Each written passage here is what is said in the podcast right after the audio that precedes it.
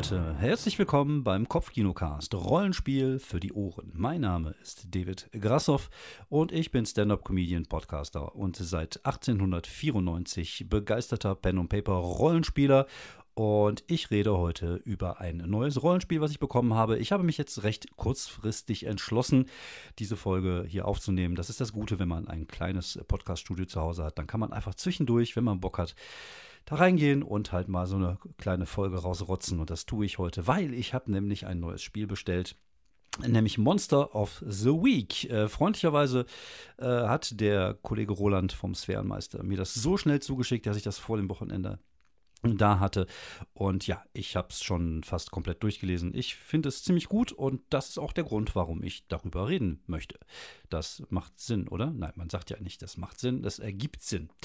Ja, ähm, bevor es dann nächste Woche in, in, äh, in unserem kleinen gemütlichen Podcast dann nach Paradise City geht zum Actual Play von City of Mist, dachte ich mir, schiebe ich doch mal diese Folge hier zwischendurch rein, weil es schlägt auch ein wenig in dieselbe Kerbe, weil nämlich auch Monster of the Week ein Spiel ist, was mit dem PPTA-System äh, funktioniert. Aber dazu gleich mehr. Es äh, handelt sich dabei um ein kleines Paperback-Softcover-Buch, ähm, kleinformatig, also ich würde sagen so ein bisschen größer als keine Ahnung, ich weiß nicht, wie man das Format nennt. Auf jeden Fall ist es ein kleines handliches Büchlein. Es ist äh, relativ günstig, also es kostet ähm, so um die 25 Euro und sieht gut aus. Also das, das Außencover ist sehr hübsch. Die äh, Illustrationen innen drin sind mal richtig gut, mal sehen die aus als äh, ja, hätte, hätte ich die gemalt. Und das will schon mal heißen, weil ich bin echt kein guter Zeichner. Nein, das hätte ich nicht hingekriegt in der Qualität. Aber sie sehen halt nicht so geil aus, wie man es vielleicht heutzutage bei, bei, bei so einem Rollenspieler äh, erwartet. Dafür ist das Layout hervorragend, auch gut lesbar für Menschen, die wie ich äh, Sichtprobleme haben. Ähm, schöne große Schrift, äh, auf jeder Seite eine, äh, also es sind, nicht, sind jetzt nicht so mehrere, äh, wie heißt das? Ich glaube auf Englisch heißt das Columns. Ich weiß jetzt gar nicht den, den Begriff auf Deutsch, Deutsch Reihen keine Ahnung, scheißegal. Das äh, kann man auf jeden Fall sehr gut lesen. Und das habe ich getan und habe mich da so ein bisschen reinge, reingearbeitet. Monster of the Week, ein Spiel von Michael Sands, basierend auf dem PBTA-System. Die Begrifflichkeit Monster of the Week kommt ja eigentlich aus dem äh, TV- bzw. aus dem Seriengenre, weil es gab immer diese, diese, diese Serien, zum Beispiel früher schon die Doctor Who-Serie und jetzt in den 90ern und 2000er solche Sachen wie Buffy, Akte X und äh, Supernatural wo es halt immer darum geht, das Monster of the Week äh, zu töten, beziehungsweise irgendwas zu machen, irgendwie es zu besiegen oder zu verbannen oder was auch immer. Äh, als gutes Beispiel lässt sich da, glaube ich, einfach Supernatural nehmen, zumindest die ersten äh, paar Staffeln, wo es zwar einen Metaplot gab, aber es halt immer in jeder Folge etwas äh, mehr darum ging, halt irgendein ein Monster zuerst mal rauszufinden, was für ein Monster es ist, seine Schwäche rauszufinden und es irgendwie zu besiegen. Und das ja, ist halt Monster of the Week. Es geht da wirklich in, in, jedem, in jeder Session darum, ein Monster ausfindig zu machen, äh, vielleicht rauszufinden, wie man es besiegen kann, weil zum Beispiel ein Geist kann man natürlich jetzt nicht mit der Kettensäge besiegen, wohingegen eine Horde Zombies sich Licht verbannen lassen. Also man muss halt schon gucken, äh, ja, wie kommt man an das Monster dran.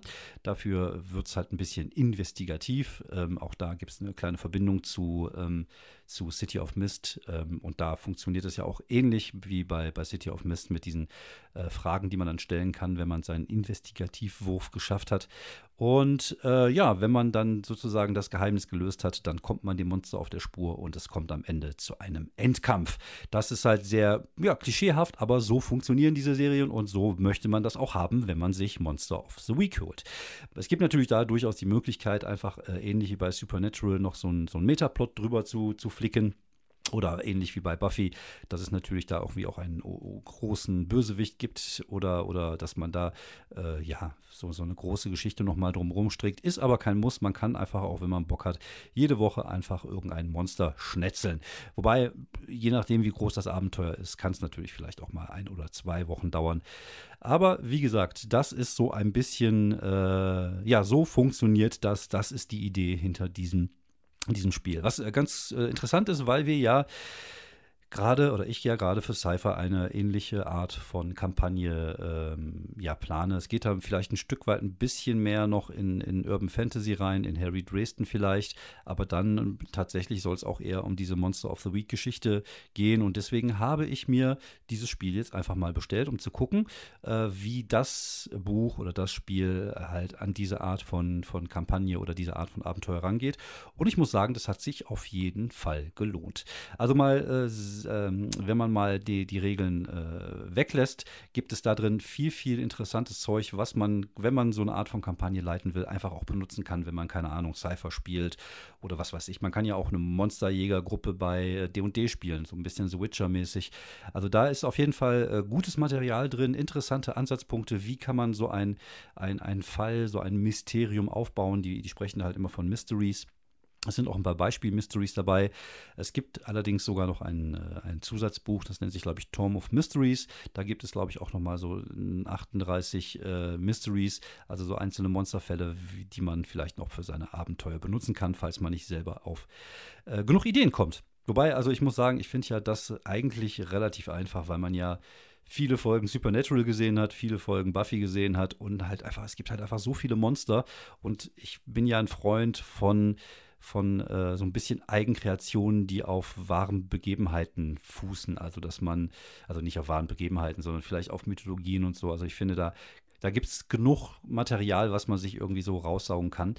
Ähm, aber wenn man so ein Monster erstmal hat, wenn man hat eine Idee für ein Monster und dann äh, überlegt man sich, okay, äh, wie ist der Fall drumherum gestrickt. Und da setzt Monster of the Week wirklich hervorragend ein. Es gibt so eine Art ähm, Clock, also so eine Art Uhr, oder beziehungsweise es ähm, gibt so eine Art Reihenfolge, die man setzen kann, die die, die Geschehnisse sozusagen äh, beschreiben, wenn die Charaktere nicht da wären. Also es passieren ja Sachen außerhalb der Wahrnehmung der Charaktere und außerhalb der Wahrnehmung äh, der Spieler. Und diese Sachen passieren ja trotzdem. Also würde, wenn jetzt so ein Monster Amok läuft irgendwo in, in einer Stadt, dann würde und die, die, die Charaktere nicht da wären, um den, das Monster zu stoppen, da würde es halt komplett, äh, ja, alle töten oder was weiß ich. Und halt dieses, dieses, äh, diese, ähm, diese Geschichte, die da passiert, diese Geschichte ohne Eingreifen des, äh, des Charakters, äh, der Charaktere, muss der Spieler halt so ein bisschen im Kopf haben, damit er dann wiederum, wenn die Charaktere irgendetwas machen,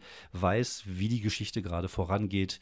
Und das, äh, wie gesagt, zeigt Monster of the Week sehr gut auf. Es gibt dann so ein paar Tricks, wie man das machen kann und wie man halt einen Fall immer interessant machen kann, ohne dass es halt in, in, in dieses typische Railroading rein äh, reingeht, dass man irgendwie sagt, so, okay, du musst dann das machen und dann musst du das machen und dann müssen die das machen und dann müssen die das machen und dann kommen die zum Monster, sondern es gibt halt einfach viele Möglichkeiten, wie man ans Ziel kommen kann. Und wenn so eine Gruppe von Charakteren zum Beispiel in irgendeine Stadt kommen, dann äh, halten die sich ja selten an das, was man denen so, äh, so als Häppchen da vorlegt. Also die versuchen ja meistens auch eigene Ideen umzusetzen. Und dann ist es halt der Job des, des Spielleiters, darauf einzugehen und äh, daraus was Cooles zu machen. Und auch da gibt es jede Menge Tipps, wie man das machen kann hervorragende, hervorragende SL-Tipps, zum Beispiel einfach äh, die, die Spieler auch mal mit äh, in, das, in das Spiel und das Abenteuer involvieren, also so, sozusagen dieses Thema ähm, Player Empowerment, dass die die Möglichkeit haben, gewisse Sachen auch einfach mitzuentscheiden, indem man sie in ihnen Frage stellt, so wie könnte dieser Raum jetzt aussehen oder wonach könnte es aussehen. Und manchmal ist es ja so, dass die Spieler ja auf Ideen kommen, auf die wir Spielleiter nicht kommen und dass man das als SL auch gerne einfach mal aufgreift. Wenn es eine coole Idee ist, wenn die eine coole Idee haben, wie man ans Monster rankommt und es ist nicht vorgesehen in den Regeln, ja, scheiß drauf, dann soll es es machen, weil dann fühlen die sich besser und wenn die sich besser fühlen, fühle ich mich auch besser. Und diesen Ansatz zeigt Monster of the Week eigentlich äh, sehr cool sehr cool auf. Und äh, ja, wie gesagt, gerade wenn man so eine Art von so, so, eine Art von Abenteuer oder Kampagne plant, gibt es da viele, viele Tipps und Tricks, wie man das so ein bisschen umsetzen kann. Kommen wir jetzt einmal zurück zu den Regeln, weil wie gesagt, es ist ja immerhin noch eine Produktvorstellung und keine Setting oder, oder Hintergrundvorstellung, sondern es geht ja um das komplette Produkt. Und wie gesagt, es handelt sich dabei um ein PBTA-System. PBTA powered by the Apocalypse basierend auf Apocalypse World, damals, äh, ich glaube, ist irgendwie so fünf, sechs Jahre alt, haben, hat sich das irgendwie so ein bisschen wie so eine Art Virus in der Rollenspielszene verbreitet, dass halt viele Leute gemerkt haben, ah cool, dieses, diese narrative Art von, von Spiel gefällt uns, da machen wir mehr draus. Und dann sind halt viele Spiele daraus so ein bisschen entstanden, unter anderem ja auch City of Mist Und äh, ja, das ist halt ein reines PBTA-System. Es funktioniert wirklich wie das PBTA-System. Das bedeutet, die Spieler haben ein Themenbook, beziehungsweise in dem Fall heißen die äh, Playbook, also ein Spielbuch, was so eine Art, ja, so, so, so ein, äh, eigentlich, eigentlich, ist es eine Art Charakterbogen mit allen Fähigkeiten des Charakters drauf. Das heißt, äh, anders als zum Beispiel bei D&D, &D, wo du dir den Charakter so selber dann zusammenstellen musst, ist alles hier schon komplett fertig auf zwei DIN A4 Seiten gedruckt und du kannst einfach ankreuzen, was du haben möchtest. Das macht natürlich die Charaktererschaffung sehr, sehr leicht. Also es gibt zum einen vier, fünf Varianten, wie du deine, deine Attribute haben möchtest. Es gibt, glaube ich, cool, tough, äh, weird, ähm, Charme, was gab es noch? Äh, also alles, was man eigentlich braucht, um äh, alle Möglichkeiten Sachen zu. Äh, warum haben die am Ende den Charakterbogen nicht drin? Das fände ich jetzt aber komisch. So, gucken wir noch mal beim Playbook.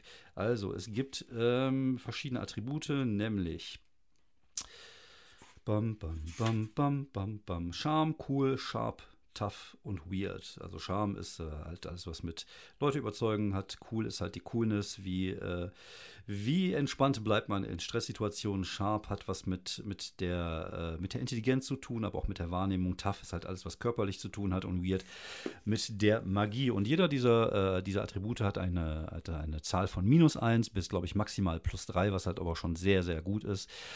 Und ähnlich wie bei City of Mist wird mit 2W6 gewürfelt und äh, 1 bis 6 ist ein Misserfolg, 7 bis 9 ist ein okayer Erfolg mit einem kleinen äh, negativen Touch und alles, was über 10 ist, ist ein kompletter Erfolg. Wenn ich zum Beispiel jetzt also irgendwas mache, und jemand zu überzeugen, nehme ich meinen Schamwert mit drauf. Wenn ich jetzt so ein Klumpen, äh, so ein Klumpen soziale Niedertracht bin, dann äh, hat er wahrscheinlich eher so Scham minus 1 und dann würfelst du 2W6 und kannst dann halt minus 1 machen.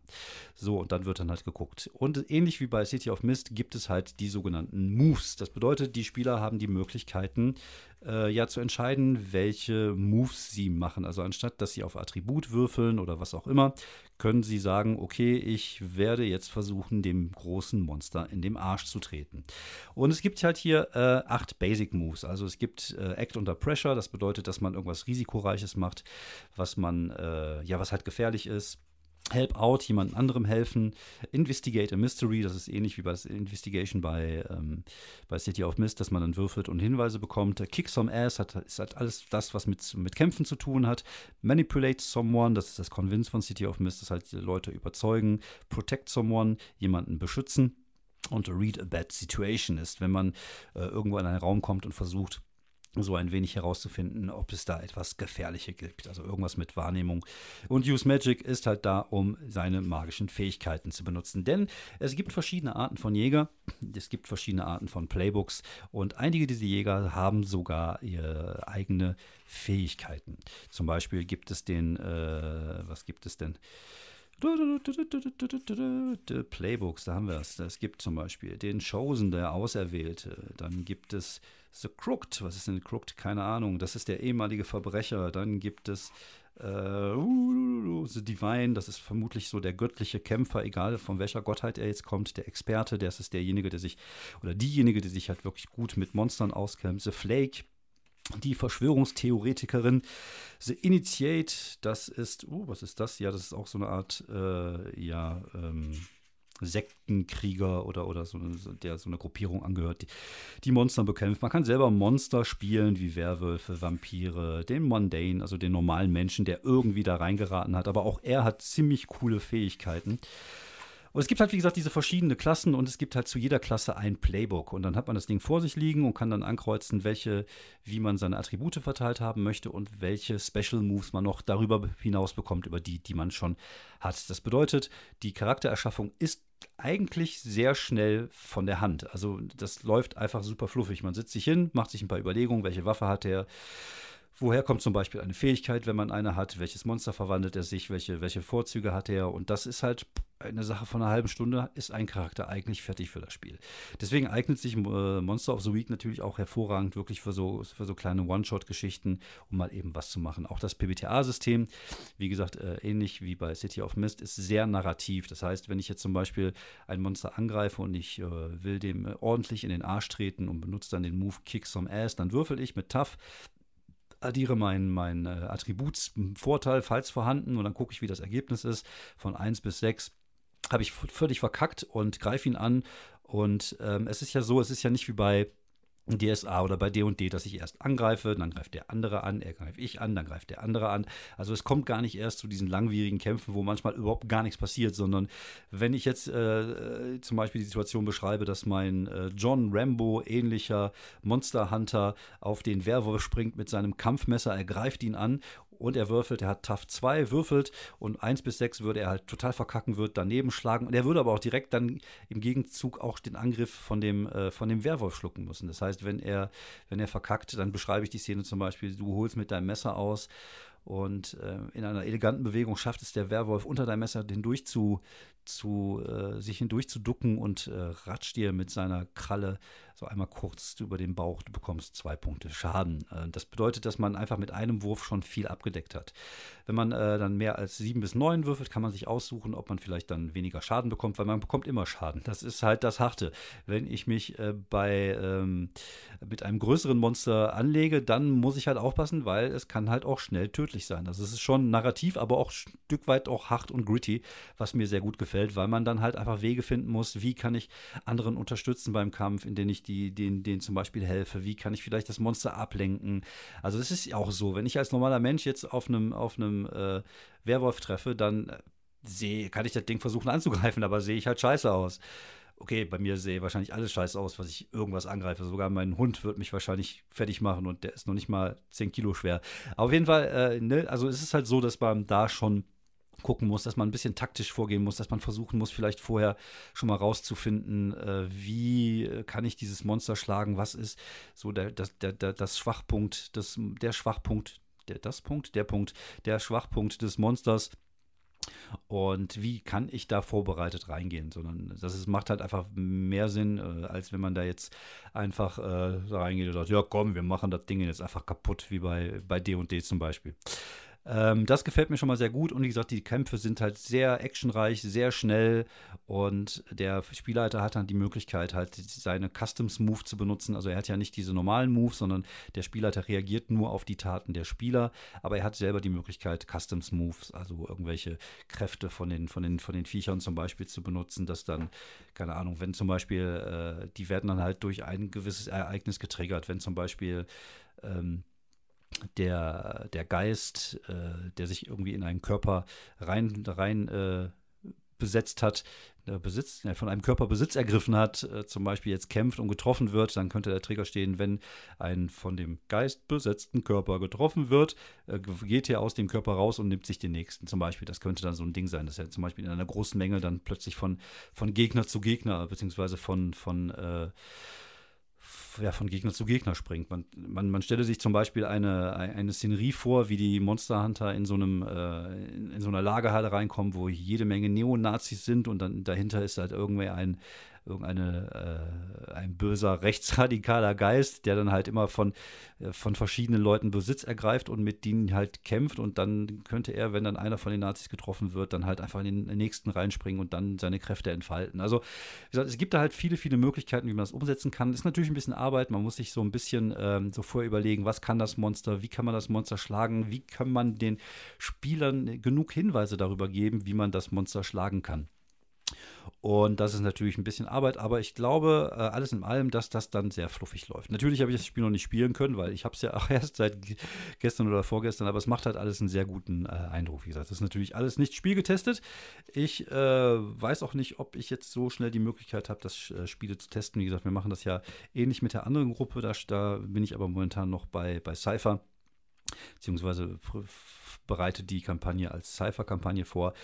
Ähm, ich habe auch wirklich kurz mit dem Gedanken überlegt, vielleicht noch umzuswitchen und Monster of the Week zu nehmen, aber ich bin mir da noch nicht so hundertprozentig sicher, weil eigentlich ist das Spiel ideal dafür. Auf der anderen Seite habe ich einfach das Gefühl, dass sich für eine Kampagne das Spiel eher weniger eignet. Wie gesagt, ich kann das auch nicht wirklich in Worte fassen. Also ich glaube, es hat ein bisschen was damit zu tun, dass die Charaktere halt schon sehr klischeehaft sind schon sehr, äh, ja, sehr an diesem Playbook, also an dieses Buch, wo, wo sie, wo ihre Werte und Fähigkeiten drinstehen, äh, schon sehr gebunden sind. Es gibt zwar die Möglichkeit hinterher, wenn man sich, äh, wenn man, wenn man äh, seinen, seinen, seinen Charakter verbessert, gibt es natürlich die, die, typischen Sachen, zum Beispiel Attribute zu verbessern oder auch einfach eine neue, ein neues Move aus seiner, aus seiner Klasse zu nehmen. Man gibt, es gibt aber auch die Möglichkeit, wenn es passt, einfach Moves aus anderen Klassen zu nehmen, was ich eigentlich recht cool finde.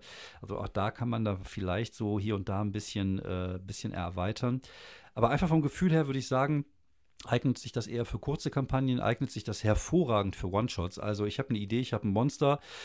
Die Charaktere sind, wie gesagt, super schnell gemacht. Jeder sucht sich ein, ein Playbook aus. Das ist natürlich auch so ein Ding. Ne? Es müssen halt schon vier verschiedene Playbooks im Spiel sein. Es, kann, es wäre doof, wenn jetzt zwei Charaktere einfach dasselbe können. Weil da, die können halt einfach dasselbe. Es ist nicht wie bei D&D, dass ein Warlock so spielbar ist und so spielbar. Oder dass man aus einem Barbaren so einen Barbaren machen kann oder so einen Barbaren. Äh, hier ist das schon so, mit dem Playbook hast du halt dann einfach dieselben Fähigkeiten. Und das ist halt ein bisschen blöd, wenn man dann, äh, ja, wenn man dann dann vielleicht ein bisschen äh, Variation irgendwie drin haben kann. Da, da, funktioniert meiner Meinung nach City of Mist schon ein bisschen besser. Ich mag bei City of Mist, wobei das ja ein ähnliches System ist, auch einfach diese Powertext-Geschichte sehr gerne, die sie bei Fate äh, über, von Fate übernommen haben. Ähm, könnte man könnte natürlich auch äh, statt dieser Moves, die man, obwohl nee, statt, man hat ja diese Attribute, man könnte natürlich dann auch mit Powertext arbeiten statt mit Attributen, weil auf der anderen Seite finde ich das Schadenssystem bei Monster of the Week ist sehr einfach. Also du hast irgendwie, du kannst drei Schaden nehmen also körperliche Schaden, wir reden hier nur von körperlichen Schaden, äh, drei körperliche Schaden nehmen, äh, ohne dass dir irgendwie groß was passiert. Ab dem vierten fängst du an, äh, ja, schwer verletzt zu sein und musst halt was dagegen tun, weil sonst äh, kriegst du Nachteile und verblutest einfach weiter. Und das ist relativ fluffig gehalten. Es gibt die Möglichkeit, halt verschiedene Waffen mit verschiedenen Harmstufen zu nehmen, also mit verschiedenen Verletzungsstufen. Es gibt die Möglichkeit, eine Weste zu tragen, dass man vielleicht mal einen Punkt Harm wieder wegnimmt, also Schaden wegnimmt. Und das ist super einfach und äh, vielleicht ein bisschen äh, einfacher zu verstehen als das äh, System mit den Statis bei, ähm, bei City of Mist. Da kämpfe ich tatsächlich gedanklich noch ein bisschen mit. Wobei ich das vom Prinzip her super cool finde. Ich muss sich mal, äh, man, muss, man muss halt mal abwarten, wie sich das so beim, im Spiel selber dann anfühlt. Und hier ist das alles ein bisschen einfacher und ein bisschen äh, ja, simpler gehalten wie halt das komplette System auch simpler gehalten ist als zum Beispiel City of Mist. Aber dafür hat es halt nicht diese Spieltiefe. Also, falls ihr diese Folge gehört habt, wo, die, wo wir Fabian City of Mist Charakter äh, Mike Woodman gebaut haben, habt ihr vielleicht so ein bisschen das Gefühl dafür, wie, äh, wie, ja, wie cool so ein Charakter dann ist, wenn man da mal sein Stündchen Zeit dran investiert hat, dass man eine Hintergrundgeschichte hat, dass man wirklich ein Bild vor dem, vor dem Charakter vor Augen hat. Und das ist halt bei, bei äh, Monster of the Week eher nicht den Fall. Also du spielst eher so eine Art ähm, Klischee-Hunter. Äh, du kannst ihn natürlich ein bisschen, äh, bisschen noch mit, mit Geschichte und alles drum und dran so ein bisschen ausschmücken, aber das hat halt nicht so den großen Einfluss auf deinen Charakter im Gegensatz zu City of Mist, wo alle Sachen halt äh, Einfluss auf deinen Charakter haben. Deswegen habe ich das Gefühl, dass äh, Monster of the Week vielleicht eher so ein bisschen oberflächlicher ist. Ähm, mir ist klar, und ich sage das natürlich auch selber immer, ähm, ein Rollenspiel ist immer das, was man auch daraus macht. Man kann aus dem beschissensten Rollenspieler, äh, Rollenspieler, aus dem beschissensten Rollenspiel auch ein gutes Rollenspiel machen, wenn man was investiert und wenn man einen guten Spielleiter hat und wenn man Bock darauf hat, dann kann man immer auch was Gutes draus machen. Und von daher kann man natürlich auch Monster of the Week wahrscheinlich zu einem coolen Kampagnending machen, mit einem schönen Metaplot, mit verschiedenen Story-Arcs. Aber ich stelle es mir ein bisschen einfacher vor, halt bei City of Mist. Das ist einfach nur so ein bisschen mein, mein Gefühl, was ich da habe. Ich würde das Spiel aber trotzdem einfach weiterempfehlen. Also Monster of the Week ist wirklich ein Ding, was äh, jeder, der so ein bisschen diese Buffy, Supernatural, Akte X-Schiene mag, im Schrank stehen haben sollte. Jeder, der vielleicht ein, äh, dieses PBTA-System mit dem System was anfangen kann, weil wie gesagt, das ist halt was anderes als viele andere Rollenspiele äh, und, und da muss man sich so ein bisschen reindenken, so ein bisschen reinarbeiten. Das hat bei mir auch äh, eine Zeit lang gedauert. Also ich habe am Anfang überhaupt gar nichts damit anfangen können, dachte mir so, hm, nee, das ist nichts für mich. Und dann äh, durch City of Mist habe ich so ein bisschen so ein äh, Gefühl dafür entwickelt, wie das funktionieren kann. Wie gesagt, auch da, ich bin ja komplett jungfräulich. Also Ihr werdet das ja mit mir zusammen bald in der ersten Folge von Paradise City äh, miterleben, wie das funktioniert und wie ich da überhaupt klarkomme. Aber ich habe das Gefühl, das könnte mir gut stehen, dieses, diese Art von narrativen System und dass es halt auch super viel Bock machen kann. Und ich glaube, das gleiche ist halt auch mit, mit Monster of the Week, wenn man ein leichtes Spiel sucht. Vor allem, wie gesagt, es ist halt wirklich nur ein so ein Buch. Ist nicht besonders schwer, ist handlich, kann man überall mitnehmen. Kostet nur 24 Euro ich weiß ja, hört sich an wie beim, beim, äh, beim Werbe-TV hier, bei äh, QVC. QVC-Rollenspiel. Vielleicht, ja, vielleicht suchen die jemand. Da mache ich mit, dann bin ich demnächst dabei bei QVC Pen und Paper Rollenspiele. Na, auf jeden Fall äh, kann ich das wirklich sehr empfehlen. Ähm, es, mm, es, sind gerade was so, was so Spielleitung, Tipps angeht, viele, viele super interessante Sachen drin. Dieser Ansatz, wie kann ich eine, eine, ein Mysterium bauen mit einem Monster am Ende, mit dem, was ich bekämpfe, ist super geil erklärt.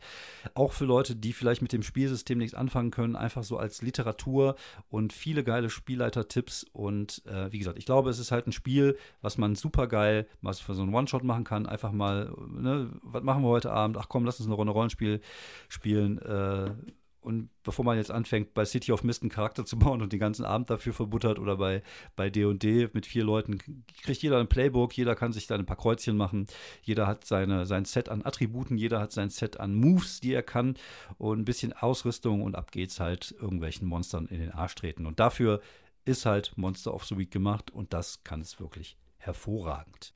Ich äh, finde das Spiel wirklich gut, macht Spaß und äh, bereue es nicht, es mir bestellt zu haben. Ich denke, ich werde mir auch das Tome of Mysteries noch bestellen, ähm, einfach weil da auch ein paar coole Fälle drin sind, was ich vielleicht für meine Cypher-Kampagne benutzen kann. Und ja, vielen Dank fürs Zuhören. Wenn ihr Bock habt, könnt ihr die Tage irgendwann, wir nehmen es am Mittwoch auf, die erste Folge unseres City of Mist Actual Play Paradise City hören. Und zum Abschluss gibt es noch unser kleines Intro zu der Serie und äh, ja, gleichzeitig auch Trailer. Deswegen viel Spaß beim Zuhören und seid dabei, wenn es demnächst heißt. Eine Stadt mit zwei Gesichtern. Eine Stadt, in der normale Menschen ums Überleben kämpfen und ganz unbemerkt von ihnen übernatürliche Wesen durch die Straßen ziehen. In dieser Stadt lebt er, ein Mann mit einer Mission. Mike Woodman. Willkommen in Paradise City.